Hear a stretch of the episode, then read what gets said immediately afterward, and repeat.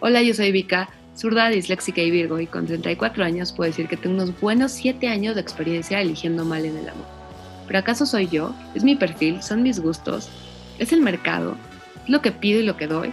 ¿De qué me salvé o qué tristemente dejé ir? ¿Es una convicción o una maldición? ¿Pero por qué carajos sigo soltera? 34 y contando es un podcast para intentar entender y exorcizar tus comportamientos, tus patrones y tus malas decisiones en las relaciones. Así que diviértete y empieza a aprender de lo ajeno. Empezamos. Define tu patrón. Ok, como les platiqué, eh, el episodio de hoy se trata básicamente de qué tipo de güey eliges y qué culpas cargas. Y esto es importante, tanto mi psicóloga como mi astróloga llegaron a la misma conclusión, que si quiero tener una pareja, ¿no? Tengo que definir qué quiero de esa persona y qué estoy dispuesta a dar.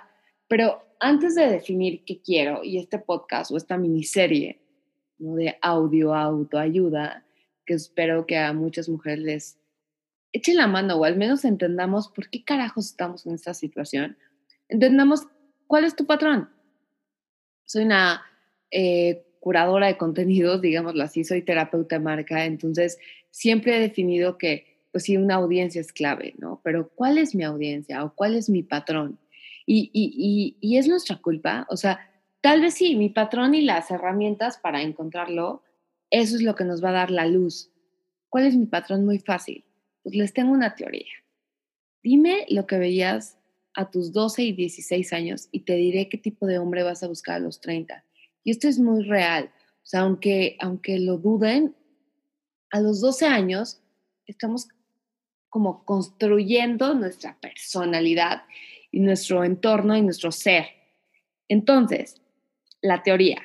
Si yo regreso a esos 12 y 16 años, te diría que yo estoy obsesionada, o sea, de verdad estoy obsesionada y, va a haber un episodio hablando de este perfil, pero yo estoy traumada con la generación X. O sea, cualquier hombre que nació de 1980 a 1965, ese es mi rango.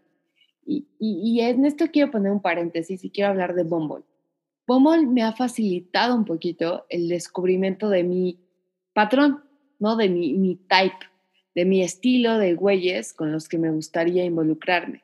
¿Por qué? Eh, he tenido, si, si nos podemos analizar un poquito quiénes han sido mis relaciones, no sé, es muy tradicional, ¿no? Ha sido mi noviecito toda la vida, el cual muchos de aquí yo creo que compartimos esa historia en la prepa, en la universidad, encuentras a alguien, te enamoras, bla, bla, bla, no funciona. Pero de ahí empiezas a crecer, ¿no? Y, por ejemplo, mis novios, verdaderamente novios, los güeyes que les he puesto la etiqueta y que cargan como esta herencia y esta experiencia, han sido recogidos de la calle.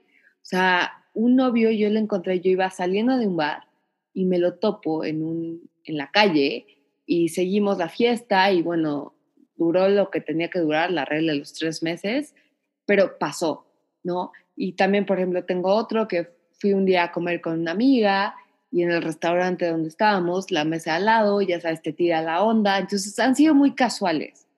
Bumble me permite un poquito analizar muy bien quién es esa persona y me permite controlar mis gustos. O sea, realmente ellos sí son mi patrón. Es el tipo de güey que me encantaría involucrar. Entonces, regresemos al tema de hoy, que es dime lo que veías de tus 12 a 16 años.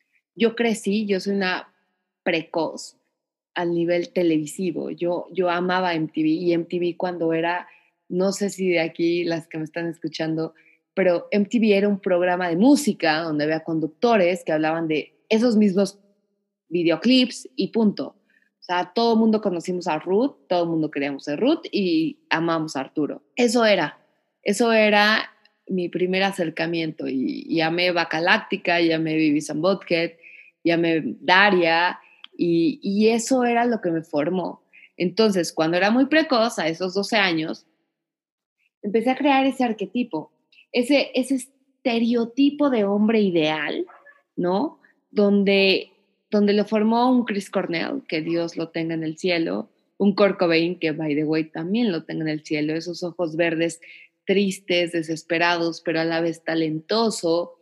Entonces, esta niña de 12 años que juega un rol muy importante en mi vida, pues sigue manteniendo y sigue direccionándome en el camino de relaciones. Y, por ejemplo, no sé si les ha tocado, pero hubo dos películas que me definieron, que tal vez era muy pequeña, pero para mí Reality Bites y Great Expectation, que a ver, Great Expectation es una gran novela, es o sea, lo han, lo han revivido muchas veces, pero esta idea de este hombre vulnerable de otro nivel que lucha y conquista a esa frívola mujer, bueno, me marcó la vida. Comprendido, sumamente especial, eh, sumamente atractivo a su vez, pero desesperado, ¿no? O sea, como incomprendido forever. Eso me encanta. Y ojo, no quiero resolverle la vida a alguien. Yo no soy mamá, no vengo a este mundo a ser madre, pero me encanta la idea de, de, descubrir esas capitas, como si fuera una cebolla que vas descubriendo capa y capa y capa, de la ternura, el amor, el cariño que pueda tener este hombre. Y, y esto lo marco subrayado. Es una fantasía. Pero esa fantasía de la niña de los 12 a los 16 años, toma decisión a tus 30, para bien o para mal. Y por eso este podcast, que básicamente es una autoayuda, de lo que he hecho y lo que he analizado en este tiempo. Y por ejemplo, volvemos a lo mismo, este perfil, este bad boy, no es sexy ugly, y eso sí lo quiero poner porque sí son guapos, pero a la vez son un poquito damage, o sea, tienen un problema y, son interesantes, son intelectuales, son los güeyes que, pues, literal, como película americana, despertar a las 7 de la mañana y seguir hablando de el ser, de la vida, lo que puede ser, de lo que no puede ser. Cuando te ven, te ven como súper deep, te ven a profundidad. Siempre les son sumamente intelectuales, les encanta la música y eso es un cliché y luego lo voy analizando porque de verdad tengo un patrón, entiendo la audiencia. No, les encanta la música, también son lectores, son conocedores, tienen un buen vino, tienen un buen departamento, cuidan esos detalles de tener un cuadro en sus paredes. Son personas profundas, pero sumamente tóxicas y sumamente especial a la vez. Y eso es lo que te hace atractiva y adictiva a la situación. Entonces, por más, ok, ya entendí mi perfil, ¿Y qué pasa? Y retomo el tema de las redes sociales. Bumble me permite indagar a estos tipos. Yo segmento mi audiencia, pongo una edad, elijo también volvemos a lo mismo, estas personas cuidan sus fotografías, son hedonistas por naturaleza. Tal vez están divorciados, sí. ¿Por qué? Porque no pueden mantener una relación. O sea, son, están hechos para momentos. Eh, una amiga me contaba, yo trabajé mucho tiempo en nuevos negocios y entonces el punto era pichar una cuenta, ¿no? Y, y eso me dedicaba y eso yo decía, es que yo soy un one shot, yo no soy un always on yo llego, enamoro, presento, gano la cuenta y me desaparezco. Así son ellos. Estos hombres son esas pequeñas estrellas fugaces que llegan en nuestra vida que nos encantan, pero no te involucres con ellos. Y esa es la primera regla que, por más que me encantan, yo estoy consciente y tal vez eso me hace ser más tóxica. Y no sé si les ha pasado, pero yo soy una mujer sumamente hedonista. Me encanta comer bien, me encanta fumar, todo lo que me haga sentir bien, lo tengo. Y estos hombres son la fórmula perfecta. ¿Por qué? Porque vives en esta fantasía. Y si bien empiezas de chiquita a crear este arquetipo, cuando tienes 30 años ya se vuelve un poquito más allá de un patrón, eh, porque aparte el resultado ya lo sabes. Todas estas relaciones sabes perfectamente en qué van a acabar, ¿no? Entonces, hoy, y como para cerrar este episodio, este micro episodio de capítulos de exorcizar tus malos hábitos, quiero ser súper clara en donde ya entiendes tu, tu patrón. Pónganse a pensar qué veían de niñas. O sea, por ejemplo, a mí algo que me partió y, y, a la fecha lo veo y hace poquito volví a ver la película La Bella y la Bestia de Disney, la animada, la animada. No sé si les pasó, pero, oh Dios mío, la bestia me fascina. O sea, cuando, y es la misma reacción de esa niña puberta a hoy, a mis 34 años, pero cuando se convierte en este principio es como, mm, mm, me gustabas más como bestia. Esta vulnerabilidad y esta agresividad, que es tóxica, es tóxica, me fascina. Y, y no quiero un príncipe azul, quiero eso. Entonces, lo primero es entender tu problema, no es entender tu patrón. Yo ya sé que mi rango es la generación X dañada, porque hay, igual, hay muchas generaciones X que no caen en este cliché, que son felizmente casadas, que tienen una pareja, whatever. Yo quiero los damage. Me gusta el challenge, me gusta el, el meollo, me gusta la discusión, me gusta la problemática. Se tiene que ir trabajando. Y yo creo que hay muchas mujeres que viven esto. Entonces, lo que les digo, tal vez no fue nuestra culpa, fue que vimos,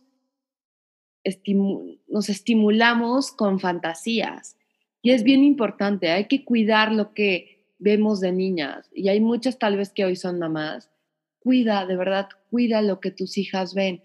No por lo que van a comprar, sino porque están formando una fantasía, están formando el tipo de güey que el día de mañana les va a gustar y eso las va a marcar en su vida. O sea, y, no, y ojo, yo, yo vivo de la publicidad, vivo de, de, generar mensajes, pero, pero es muy cierto, la vulnerabilidad que tú tienes en esa época te crea patrones que los vas a ir cumpliendo cuando tengas la edad necesaria. No es que a los 12 años yo quería, bueno, sí, a Kurt Cobain, es evidente. Todo mundo yo creo que se enamora un poquito de Kurt Cobain. Pero cuando ya tienes una edad suficiente vas a querer hacerlo. Entonces, te pido cuidado con lo que ves. Y dos cosas, deberíamos hacerle más caso a nuestras mamás. Yo tuve una relación súper sana, súper bonita. Mi primer amor fue un cliché y tal vez se merecerá platicar en ese capítulo. Era, era el buen camino, ¿no? Pero ¿qué pasa? También uno le gusta vivir y hay que aprender de golpes no de las cosas lindas. O sea, el vainilla acaba empalagándote. Entonces, tal vez si le hubiera hecho caso a mi mamá, eh, pues hoy estaría felizmente con alguien. Tal vez no, ¿no? Porque uno siempre quiere más y quiere el challenge, en fin. Pero creo que darle la contraria a tu mamá, en este caso, diría, como, mejor síguelo. Ella lo hace, ella, ella ya sabe, ella vivió ciertas cosas, ella ya aprendió, escúchala no hagas lo que se te pegue la gana, porque estos tóxicos, por ejemplo, yo ahorita hablo de la generación X, tal vez habrá una generación Z que muera por los millennials. Yo hoy, mis millennials, mis, eh, mis compañeros generacionales, no les veo mucho sentido, pero puede ser una generación Z que les mame. Entonces, hazle caso a tu mamá y sobre todo como, si tú te sientes identificada por esta generación y por este bad boy, niñas, advertencia disfrútalos, pero nunca te cases con ellos. El chico malo de la película no acaba casado. Y eso es una regla de oro. O sea, el cine nos ha demostrado eso. No te cases. Así que el siguiente bloque, el siguiente episodio, vamos a hablar de, esa conexión, ¿no? De la famosa palabra hecha y canción por Luis Miguel, la incondicional, ese cariño y antojo incondicional. Entonces, el siguiente bloque vamos a platicar de ese next step, yo ya tengo mi audiencia o tengo mi patrón para bien o para mal, pero cómo lo ejecutas. Y lamentablemente o orgullosamente, todas las que estamos en un perfil así somos las incondicionales. Y sí, Luis Miguel tenía cierta razón, ¿no? Ese cariño y antojo incondicional te mueve y te da vida y te da adrenalina y te da mucha satisfacción pero es momentánea. Entonces, el siguiente episodio es tú, la misma, siempre tú, amistad, conexión, pero nunca relación. Y ojo, este podcast está hecho para eso, para entender un poquito por qué le hemos cagado. No son ellos, somos nosotras. O sea, cada vez que tú das like en un, no haces match con un tipo, o vas y platicas con alguien y vas y le escribes un mensaje, tú tienes el control tú haces que esa historia suceda. Tú tienes la rienda, siempre tienes las riendas. O sea, esa historia de que el güey toma la decisión, maybe, pero tú das ese paso. Entonces, afrontate las consecuencias. Y este podcast, como les platicaba, era este, esta desintoxicación emocional que he tenido. Recuerden esa niña que eras a tus 12 y 16 años porque está marcando tu vida. Está marcando tu vida. Puedes cambiarla. Yo hoy no le he querido marcar, o sea, no le he querido cambiar. Me gustan, este podcast es básicamente para ponerlo en voz, ¿no? Y dejarlo al aire y tal vez voy a cambiar en el sexto episodio. Tal vez no, pero disfrutémoslo, ¿no? Y disfruten de lo ajeno y, y ya está. Espero que les haya gustado, muchas gracias y nos vemos en el siguiente episodio.